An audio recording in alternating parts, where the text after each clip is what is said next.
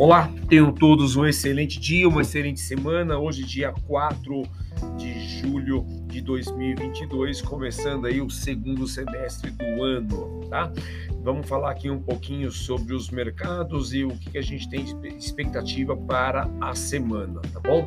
É, mercado internacional que na última sexta-feira S&P fechou com mais 1.06, Nasdaq com mais 0.90, Dow Jones com 1.05. O índice do dólar, o DXY, mais 0.43. O petróleo tipo Brent fechou a 111 dólares e 63 centes por barril, alta de 2.38%. Tá? Na semana, uh, o S&P 500 teve queda de 2,27, Nasdaq queda de 4,36, Dow Jones queda de 1,35. O índice do dólar, o DXY, na semana teve alta de 0,96 e o petróleo queda de 1,32%. Tá? É, a gente teve ainda hoje, pela madrugada, saindo aí a balança comercial da Alemanha, referente ao mês de maio, e apresentou uma queda de 1 bilhão. A expectativa era de alta de 2,7 bi. Tá? Sobre a Europa, na última quarta-feira, a OTAN convidou formalmente a Suécia e a Finlândia a se juntarem ao grupo, né, aos países membros da OTAN. Obviamente, isso trouxe o incômodo diretamente à Rússia, né? e o porta-voz do Kremlin diz que a expansão da OTAN não torna o mundo mais estável e seguro. Né? Ainda acrescentou que a reação da Rússia dependerá de quão longe, quão perto das nossas fronteiras as, a infraestrutura militar se moverá. Então, uma preocupação aí, um ingrediente a mais da tensão lá no leste europeu. Tá? É, a gente lembra que hoje o mercado americano está fechado por conta do feriado do Independence Day, né, dia 4 de julho, e não temos aí mercado à vista nos Estados Unidos. Entretanto, a gente tem o um mercado futuro. Nesse momento, mercado futuro S&P com menos 0,23, Nasdaq com menos 0,34, Dow Jones com menos 0,14. O SXXP 600 com mais 0,62 e o petróleo tipo Brent é, batendo a casa de 112 dólares e 28 centes por barril com alta de 0,58. A gente vai ter uma semana bem pesada aí com indicadores, então a gente tem que ter bastante, bastante atenção com esses indicadores que vão trazendo para a gente é, a formação da inflação como um todo lá nos Estados Unidos, na Europa, né, é, e o reflexo disso tudo no crescimento econômico. Muita atenção em relação a isso, tá? No nosso mercado doméstico, o fechamento de sexta-feira, Ibov com mais 0,42, dólar futuro com mais 1,44 e o DI, um F25 com queda de menos 0,67%. Na semana, o Ibov teve alta de 0,29, dólar futuro com alta de 1,47, o DI, um F25 com alta de 0,88, tá?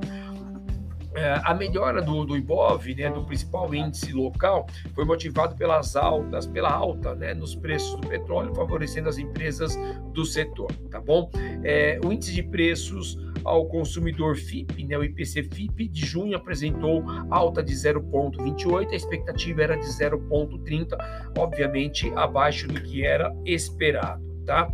É, a gente teve aí na última quarta-feira, o fluxo de capital estrangeiro saindo 720 milhões de reais. Então tem que tomar bastante cuidado é, com isso. A gente vai acompanhar nos próximos dias para ver se isso torna-se uma tendência, mas a saída foi relativamente pesada. Tá? Lembrando que na terça-feira havia entrado 360 milhões de reais. Indicador importante para o dia de hoje, a gente tem o PMI de serviços é, Caixin lá da China, referente ao mês de junho, que sai às 22h45 tá?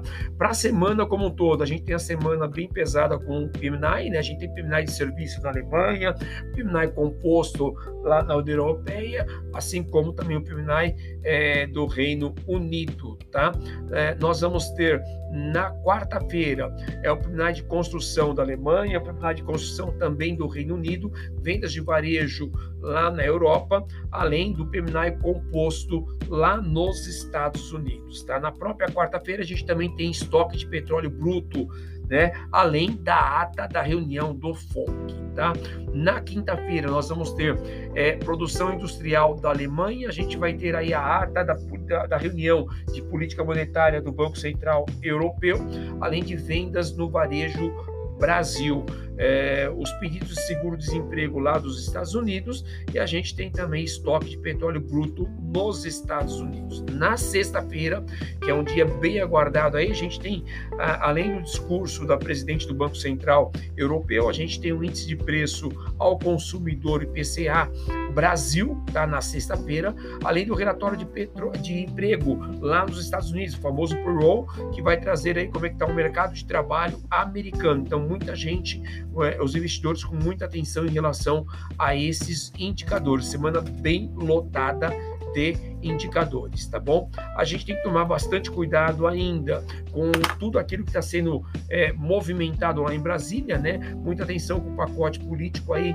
é, que tem aí englobando nesse pacote e que foi aprovado já no Senado o voucher dos caminhoneiros, o Vale Gás, o Auxílio Brasil, aumento de 400 para 600 reais, né? É, lembrando que este, é, este, este pacote traz um, um teto, né? Um, um, um, aumento no teto de gastos extra estimado de 41 bilhões, tá? Então, muita atenção em relação a isso tudo que está sendo produzido lá para o Brasil. Então, essas são as principais informações que vão nortear a tua semana de investimento. Tenham todos uma excelente semana e um forte abraço.